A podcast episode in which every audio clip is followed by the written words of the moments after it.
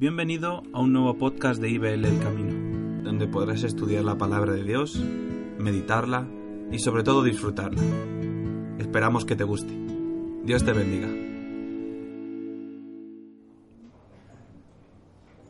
Bueno, eh, hoy hemos decidido apoyarnos un poco en, en la imagen para ver si quedan las ideas en nuestra mente. Hoy corro el riesgo de ser repetitivo, ¿vale? Pero asumo el riesgo. Porque vamos a hablar de una de las parábolas más conocidas, más populares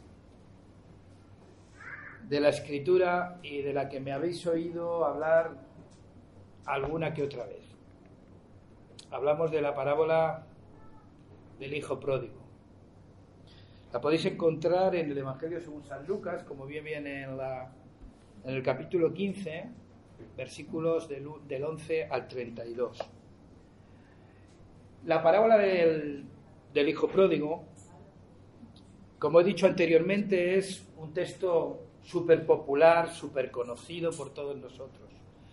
Eh, podríamos casi, como ha dicho, como ha hecho José Luis esta mañana, casi recitar la parábola de memoria, ¿no?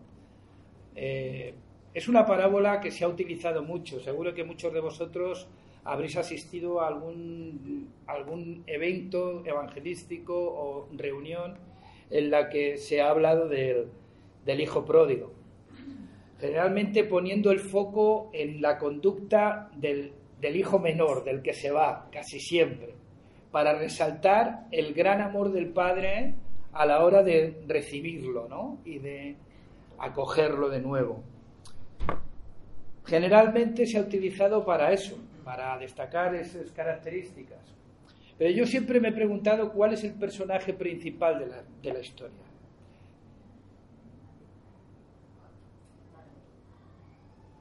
Sí, ¿verdad? Se habla mucho de los, de los hijos, pero el personaje principal es, es el padre.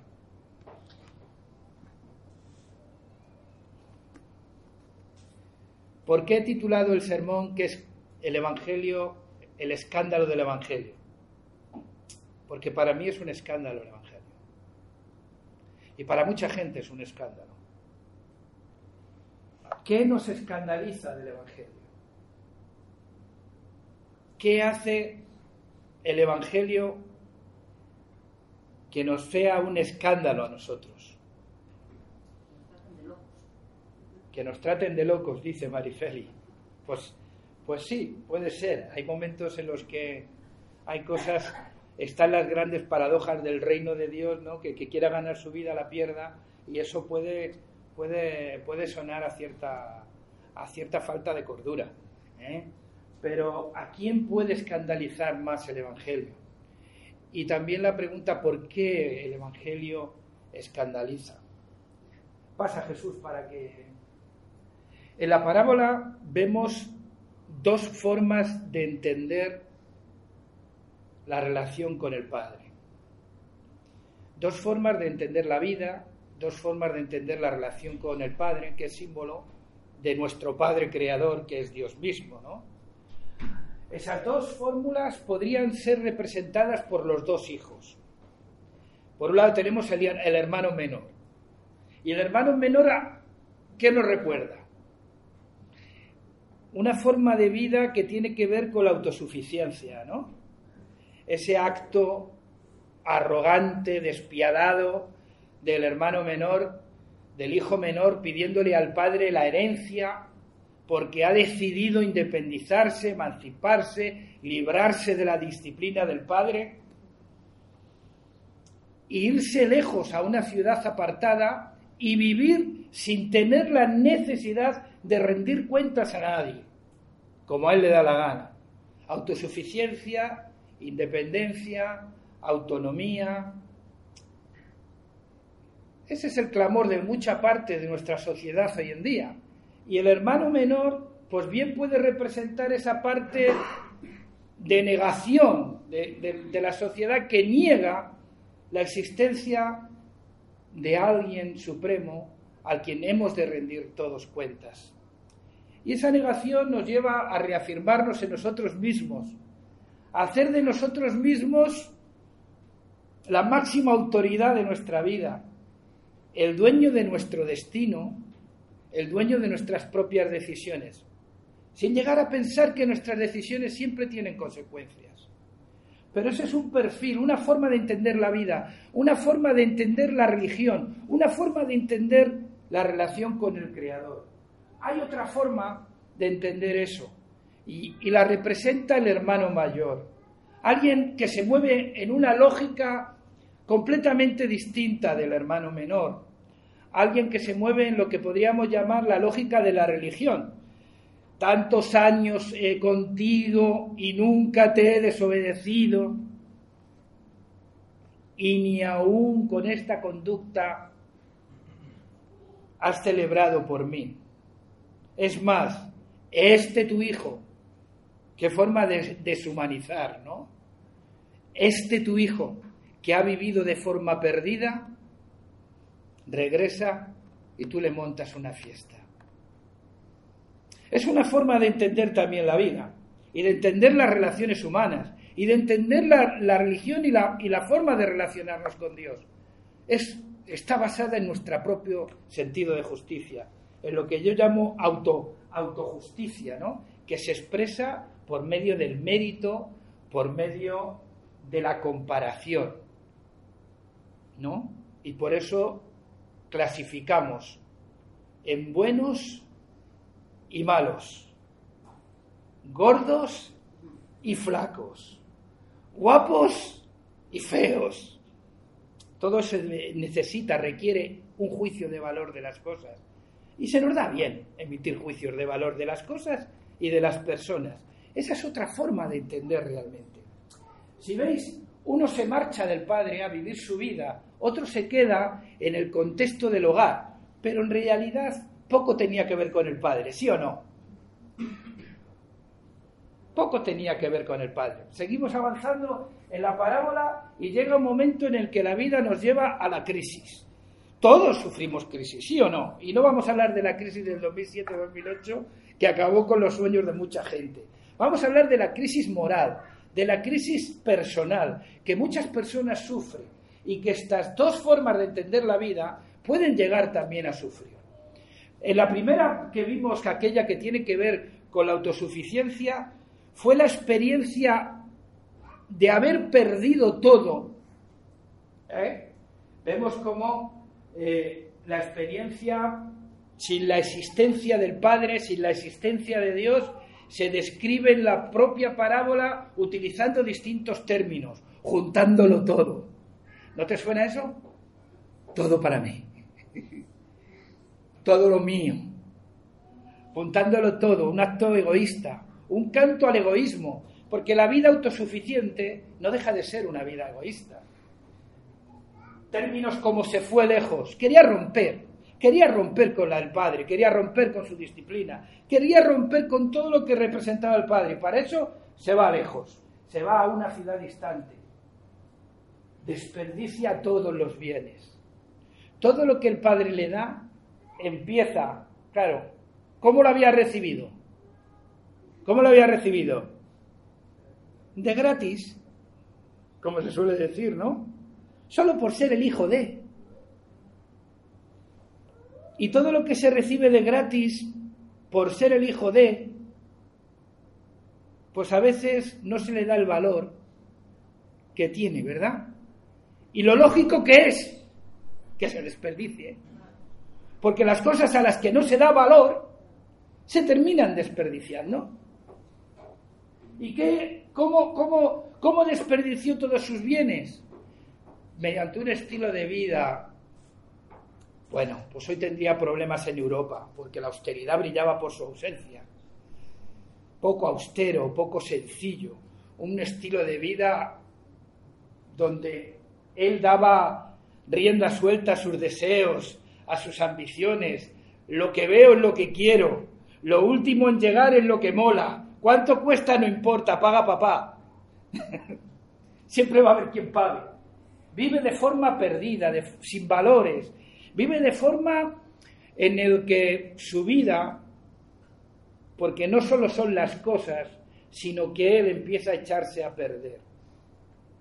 Hasta tal punto que una vez que ha malgastado, o sea, no ha hecho ninguna inversión que por lo menos le mantuviera eh, el nivel de riqueza que el padre le había dado, habiendo malgastado su vida, habiendo malgastado todo, llega el momento de la necesidad. Las necesidades que ponen en evidencia tantas cosas, ¿verdad? Viene un gran hambre y empieza a faltar le empieza a faltar de todo. Lo primero que le empieza a faltar son amigos, porque cuando no hay dinero, ¿sabéis ese refrán y ese dicho popular que se usa mucho eh, aquí en España? Dice, por el interés te quiero, Andrés. Uy, pues Andrés era alguien que despertaba interés en la gente por lo que tiene. Y así es muchas veces en nuestras relaciones humanas. La gente se acerca por lo que tienes. Puede ser material o inmaterial, pero el caso es que lo primero que perdió fueron los amigos. Luego perdió la posición. Con los amigos se fue la posición, se fue todo. Hasta tal punto que para él mismo perdió hasta la dignidad. Judío criando cerdos. Culturalmente irrelevante. No solo irrelevante, maldito pierde hasta la dignidad.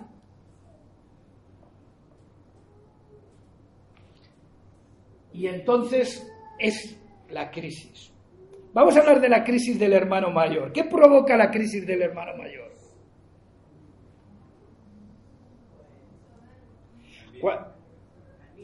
La, la envidia, los celos, lo que provoca la crisis del hermano mayor tiene que ver con lo que para mí es el escándalo del Evangelio. El trato que el padre le da al hijo que se había ido de casa para vivir la vida como le diera la gana. Ese trato es lo que despierta en él lo peor de él y se cabrea. ¿Con quién se cabrea? Con el Padre. ¿Y cómo manifiesta su cabreo? Con reproche. ¿Y cómo manifiesta ese cabreo? Con juicio sobre el hermano. Este. Tendría nombre, ¿no? O venga, no le, no le pongas nombre, pero di mi hermano. ¿Es que acaso había, había dejado de ser su hermano? No dice mi hermano, dice este, tu hijo. ¿Os acordáis, no? La mujer que tú me has dado. ¿Os acordáis del Génesis, no? ¿Cómo nos desvinculamos de aquello que consideramos peor o inferior a nosotros? Eso es un poco de narcisismo exagerado, pero bueno, propio de aquellos que se creen buenos en su propia opinión. Pero la crisis viene ahí. El sistema de justicia del hermano mayor entra en crisis cuando ve que el padre trata al hijo que se había ido de casa de una manera que no merecía, según su propio sistema de justicia. Pasa Jesús. ¿Cómo enfrenta la crisis cada uno de ellos? También es interesante ver cómo cada uno aborda la crisis. Yo digo el diálogo, le llamo diálogo interno a ese a eso que solo tú sabes y que solo Dios conoce. Es decir, cuando el hermano menor, cuando el hijo pródigo está criando cerdos, comiendo de la comida de los cerdos, se mira a sí mismo y se dice a sí mismo, ¿cuántos jornaleros hay? Ya no, ya no era hijo de, ¿verdad? Ya su aspiración quizás no era ser hijo de, ya simplemente pensaba en la condición de jornalero. ¿Cuántos jornaleros hay en la casa de mi padre que viven mejor que yo? que tienen pan para comer. Y yo aquí perezco de hambre. Diálogo interno constructivo. ¿Por qué yo quiero resaltar lo del diálogo interno? Porque ¿sabes a la persona que yo más escucho durante toda mi vida? ¿A quién? A mí mismo. Ni a mi mujer, ni a mis hijos. A la persona que más escucho es a Carlos. ¿Sabes a qué persona le doy yo más razones? A Carlos. ¿Sabes qué persona me influye más que nadie?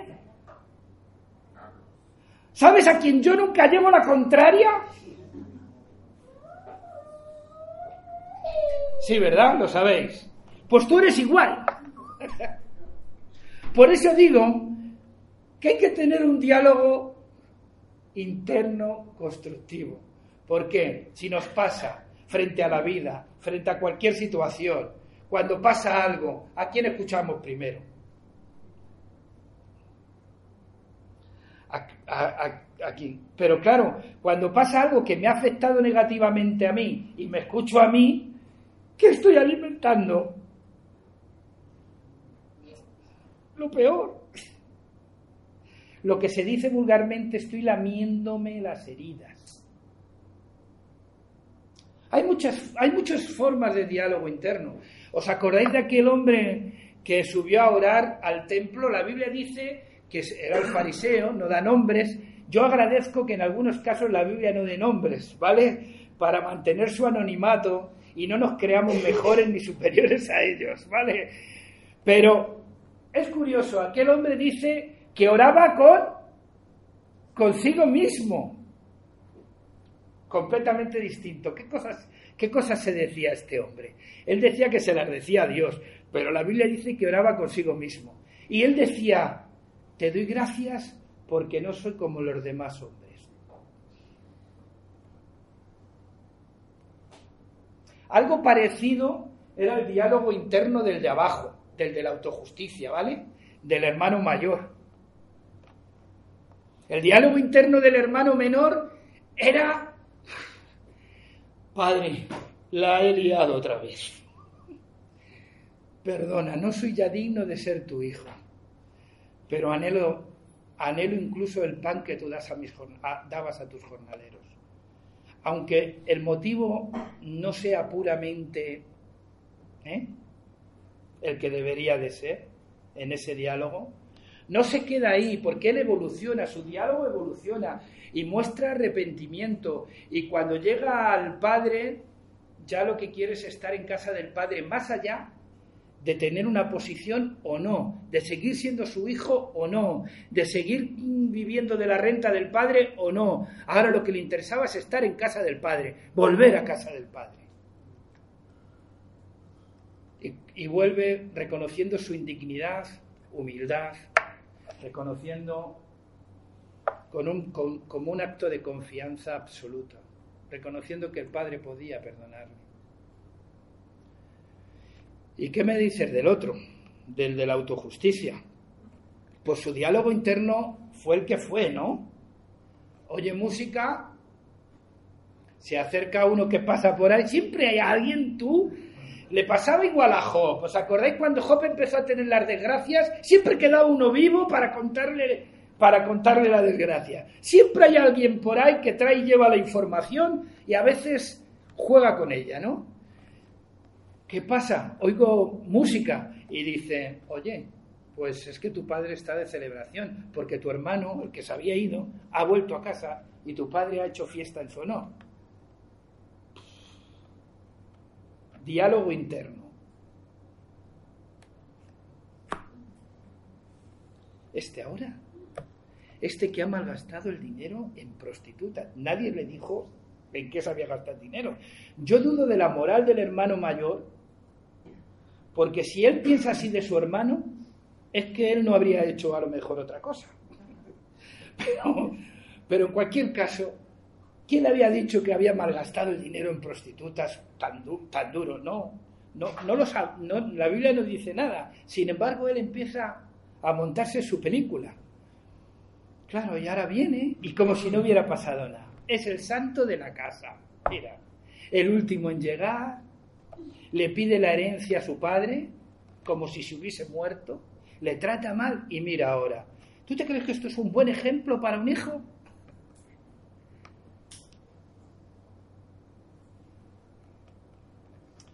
En cualquier caso, ese diálogo interno le lleva al enojo, al reproche y al juicio. Ahora entramos en la materia. ¿Qué, realmente es, en esta parábola, qué es lo que escandaliza? El motivo de la parábola eh, lo encontráis en el capítulo 15, verso 1 y 2. Dice que se le acercaban a Jesús gente publicanos y pecadores. Fíjate tú, eh, la gente que se le acercaba a Jesús. Y viendo los fariseos y escribas la gente que se acercaba a Jesús, empezaron a murmurar entre ellos. Estos episodios lo hemos visto mucho en la Biblia. Acordaos de la mujer que, que ungió los pies de Jesús y cómo Simón el fariseo dijo, oh, pusieron, ponían en cuestión a Cristo por la gente que venía a él. Y él decía, bueno, si este fuese profeta, sabría la persona que tiene delante. Y claro que sabía no la persona que tenía delante, sabía las personas que tenía delante. Era un reproche popular entre los religiosos, entre los líderes religiosos, el trato que Jesús daba a la gente, a la gente más impopular desde el punto de vista moral de entonces. Y eso es el escándalo. El escándalo realmente es ese, y ese escándalo al final no solo es el escándalo que le produjo al hermano mayor, sino que es el corazón del Evangelio. El corazón del Evangelio consiste precisamente en la gracia de Dios manifestada en su carácter y en su acción a favor de la humanidad perdida sin apellidos, punto y final, humanidad perdida. Ese es el corazón del Evangelio, la gracia de Dios.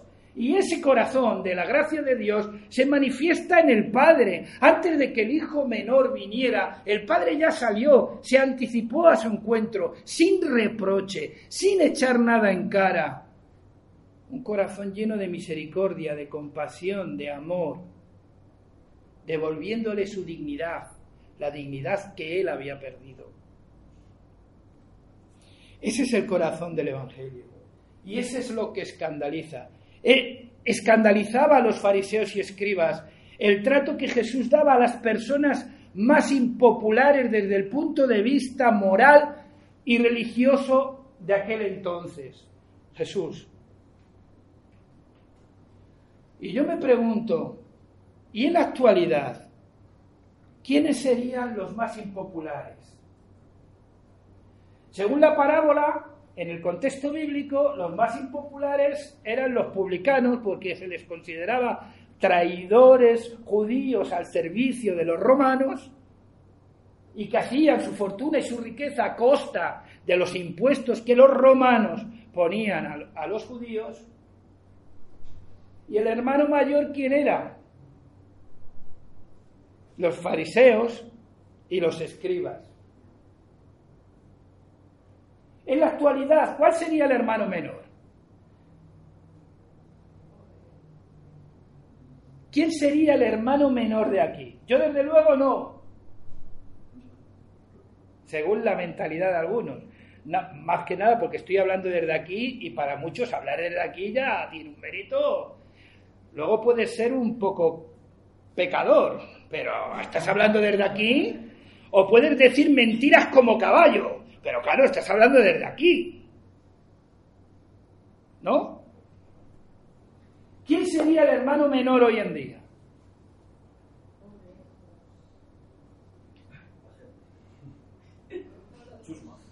La gente que consideramos que tiene una moral reprochable, ¿no? ¿Sí o no?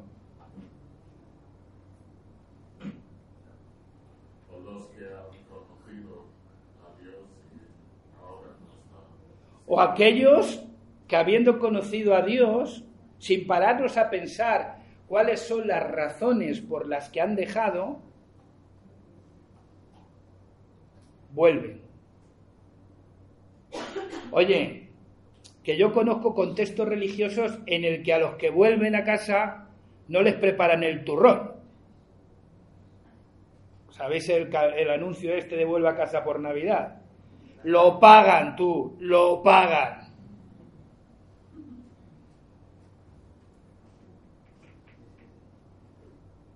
Pues para mí la gente en la actualidad los más impopular, impopulares son aquellos que con su estilo de vida a lo mejor no tienen en cuenta a Dios. Y unos se van habiendo conocido y otros sin conocerle lo niegan y lo rechazan. Y son tan descarados como el hijo como el hijo menor que no reconoce las dádivas del Dios creador de todas las cosas y le desprecian. Yo a ti no te quiero para nada, no te necesito. ¿Conocéis a gente así? Por distintas razones, pues esos muchas veces lo que obtienen del hermano mayor, ¿quién sería el hermano mayor hoy en día?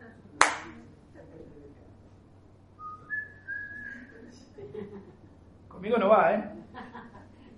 ¿Quién serían los, ¿quién serían los hermanos mayores hoy en día? Pues creo que todos podríamos encajar ahí, ¿verdad? Porque ¿quién no ha sentido en algún momento la tentación de juzgar al prójimo porque viene o no viene? Porque hace o no hace? Porque dice o deja de decir? ¿A que sí?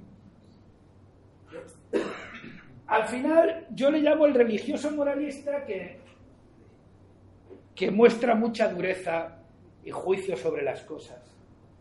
Y al, pero lo peor de todo es que ese juicio está basado en su propia justicia, ¿no? Vamos a seguir. ¿A quién escandaliza el Evangelio? En la parábola que hemos visto, ¿a quién eh, eh, escandaliza? Prioritariamente al hermano mayor. Para el hermano mayor era un escándalo que el padre se comportara así, ¿verdad? ¿Sí o no?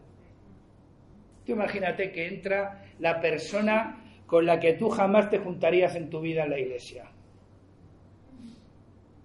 Y llegamos Noel y yo, y porque él ha, porque ha empezado a venir montamos una fiesta.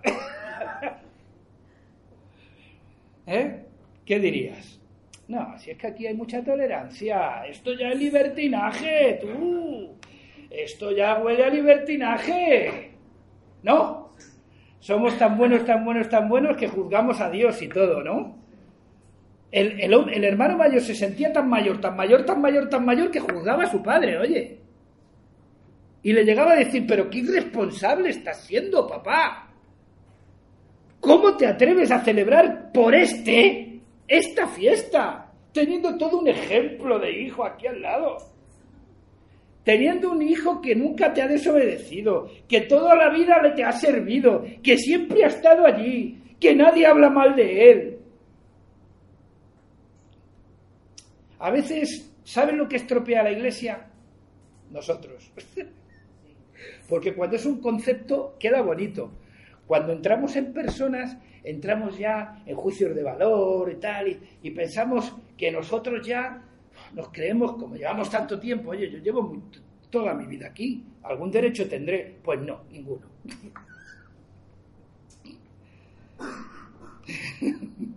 Lo siento. Tienes el derecho que Dios te da de disfrutar a Cristo y ser como Él. ¿Quieres más derecho que ese? Yo sé que, que el problema está en que a veces ser como Cristo puede gustarnos o no. Porque no nos da ventaja sobre los demás nos pone al servicio de todos. Y eso como que eh, no, no, concuerda ¿no? con nuestro sistema de justicia. ¿no? ¿A quién escandaliza? Pues a, ellos. En este pasaje, en realidad, el Evangelio, la acción del Padre se revela como toda una revolución. Imagínate la revolución del amor, la revolución de la gracia de Dios que hace, pasa a Jesús, que, lo que hace realmente es tabla rasa. Y eso no nos gusta. Es tabla rasa. Les explico qué es tabla rasa. Tabla rasa es tratar a todos por igual, más allá de lo que hayan hecho. Hace tabla rasa con sus hijos. Parece que no tiene en cuenta, parece, digo que parece, que no tiene en cuenta todo lo que el hijo mayor luego le reprocha y parece que tampoco tiene muy en cuenta lo que el hijo menor ha hecho. Simplemente hay razones para celebrar y es que el hijo que yo creía que estaba muerto ha vuelto a la vida. Aquel que se había perdido ha vuelto a casa. Se llama gracia de Dios, ¿verdad? Todo esto donde el mérito no tiene lugar. ¿Y sabéis lo que me gusta de la gracia de Dios? Que nos iguala a todos.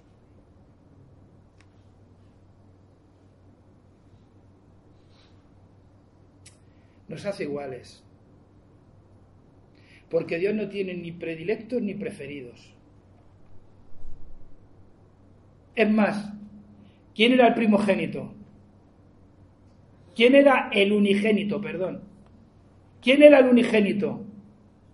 Jesús. Y de unigénito, que a todos nos gusta ser único, ¿sí o no? Pues de unigénito pasó a ser el primogénito entre muchos hermanos. Eso es una gran lección de que Dios no hace acepción de personas.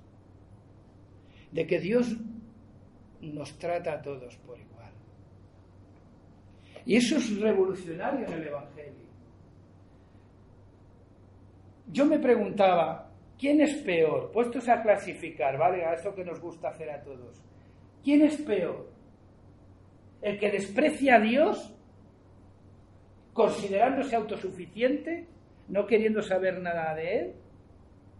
¿O el que en su sentido de justicia y bondad se cree que puede juzgar a Dios y lo que Dios hace? ¿Quién es peor? Por eso... Exacto. Pero luego, ¿cómo vas a pedir tu misericordia a alguien del que te crees tú superior a él?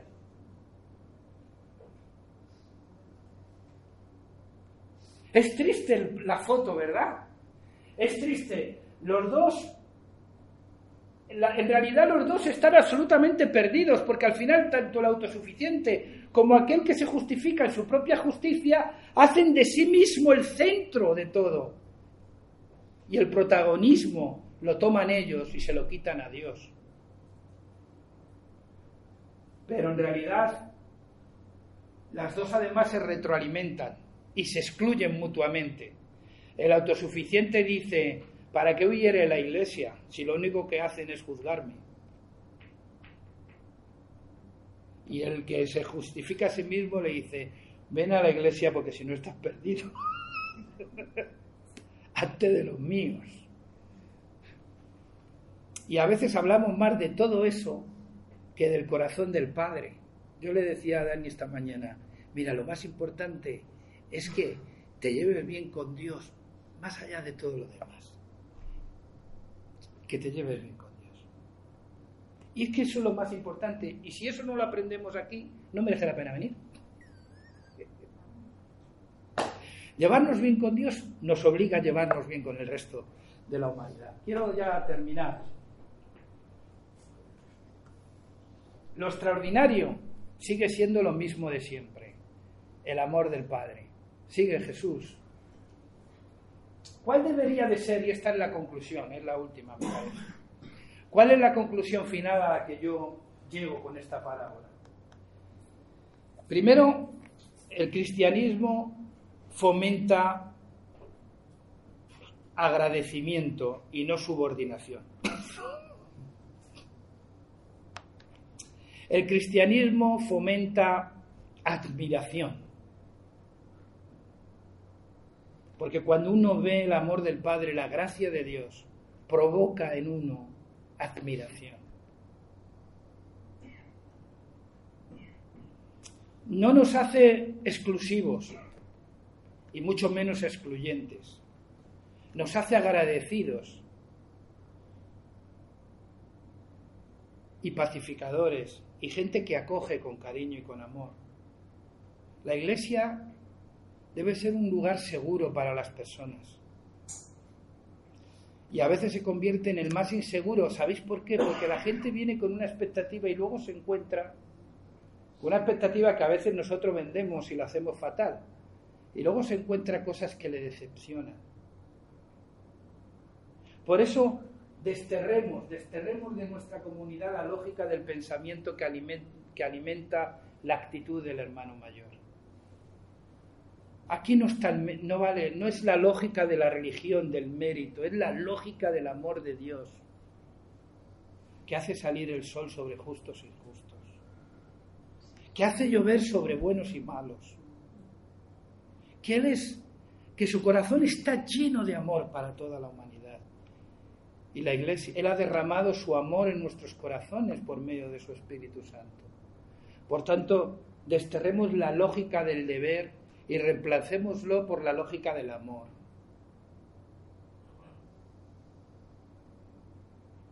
No eres lo que haces, eres lo que Dios te hizo. Cuando te creó y cuando te redimió en Jesucristo. Yo no soy lo que hago. Soy lo que Dios hizo en mí cuando me creó y cuando me redimió. Y no nos salgamos de esa lógica. La lógica del amor. Es, desterremos la lógica del deber, del sentido de obligación para, para estar en la lista de preferidos, que nos hace competir los unos con los otros de manera desenfrenada y estúpida. Deberíamos prestar más atención a nuestra relación con Dios y nuestros semejantes, tratando de que el corazón de nuestras relaciones sea siempre el Evangelio. Fijaros, el, domingo pasado eh, sé que cuando uno asume el Evangelio y el comportamiento de Cristo como suyo, arriesga mucho. Y a veces pensamos que es verdad que a veces Cristo arriesgó hasta el punto de que le quisieron matar cuántas veces.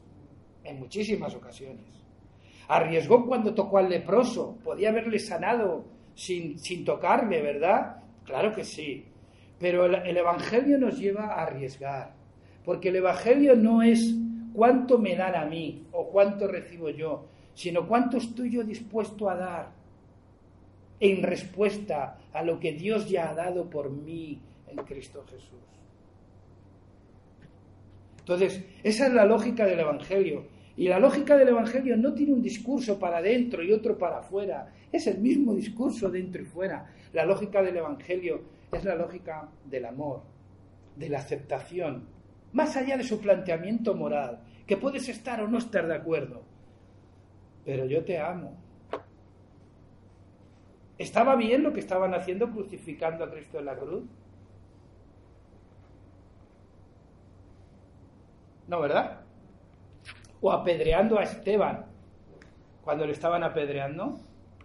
Sin embargo, ese perdónalos porque no saben lo que hacen muestra un grado de amor y de compasión extremo hacia el otro, hasta el punto de que sí, está diciendo, si ellos conocieran lo mismo que yo conozco respecto a lo que está pasando, seguramente no obrarían así.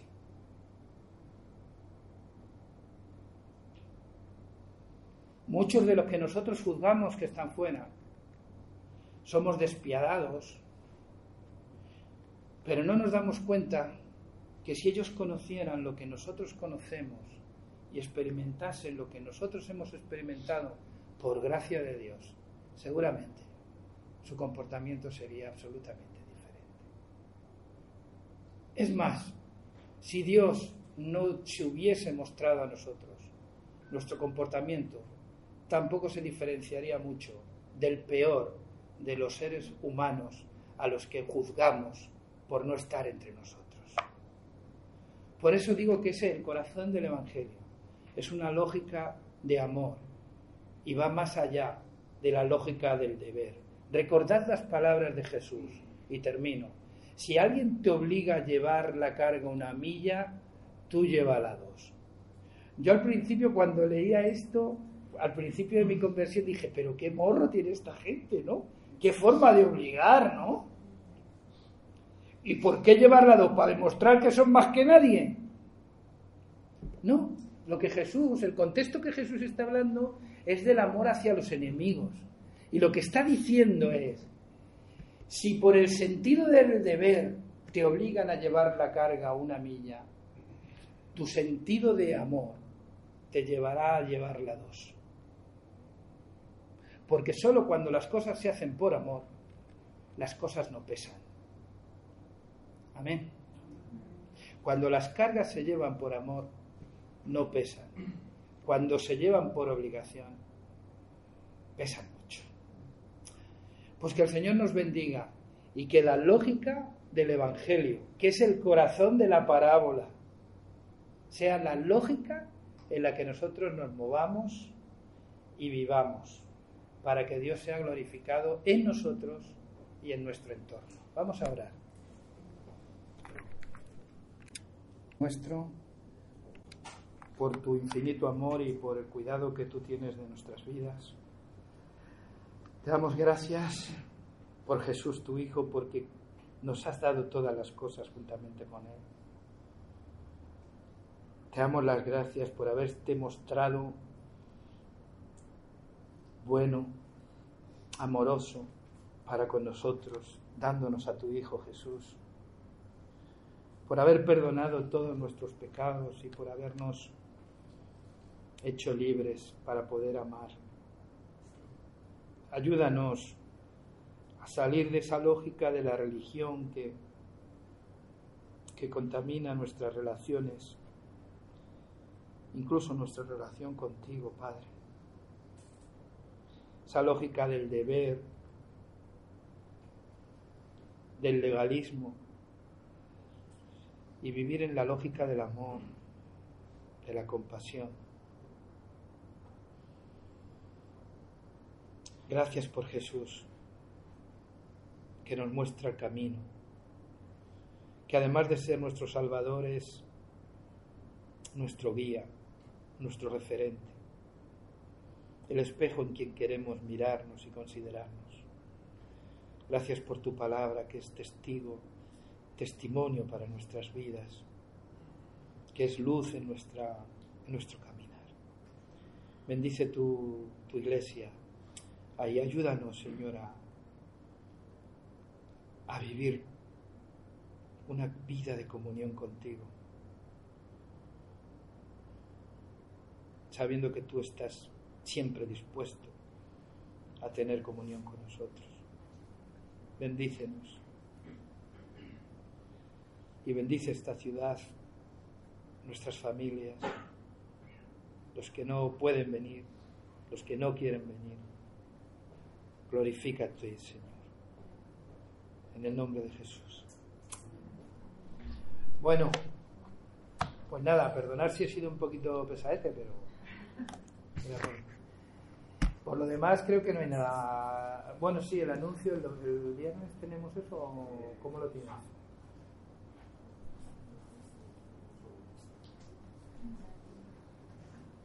One moment, please. Dice... Sí, se fue. El viernes que viene es último viernes de mes y casi estamos entrando ya en tiempo de Navidad. Eh, así que celebraremos algo, ¿no, Noel? Habíamos visto el día 21, ¿cómo, te, cómo el sábado, ahora que estamos casi todos, sábado 21 de diciembre para nuestra fiesta, para nuestra fiestuki. ¿Cómo lo veis? Sábado 21. Ya si nos da la madrugada, empalmamos con el... No. Sábado por la tarde, ¿bien? ¿Alguno tiene algún problema, alguna dificultad por viaje, por...? No, podemos estar todos, ¿no? Pues vale. ¿Sí? ¿Susi? ¿Qué te pasa?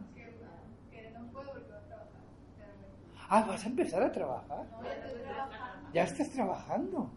Y no lo dices. Está tan agradecida que lo quiere solo para ella. Bueno, es, eh, pero hay otra posibilidad. ¿Cómo que otra ¿Trabajas? Es que justo esos tres días estoy tarde, todos los demás de mañana. Pero bueno, no pasa nada. Otro día. Bueno, pues vamos a ver qué hacemos. En principio, si la mayor... Porque es que luego ya nos echamos en las fiestas 24, 25, 30, 31, 31. El fin de semana de antes es 14. ¿El 14 qué tal? Y yo cumplo el 13. ¿Cumples años el 13? ¿Qué quieres? Ya regalito y todo, ¿eh? ¿Qué o- ¿El 14 qué tal os viene?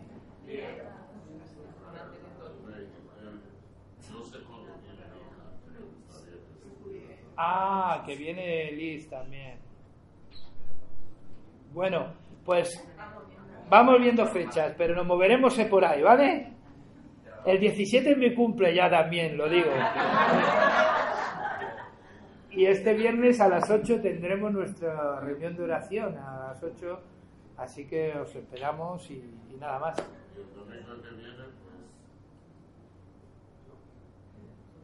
Y el domingo que viene hay un dedo que ha dicho que Carlos, no sé, algo le va a pasar.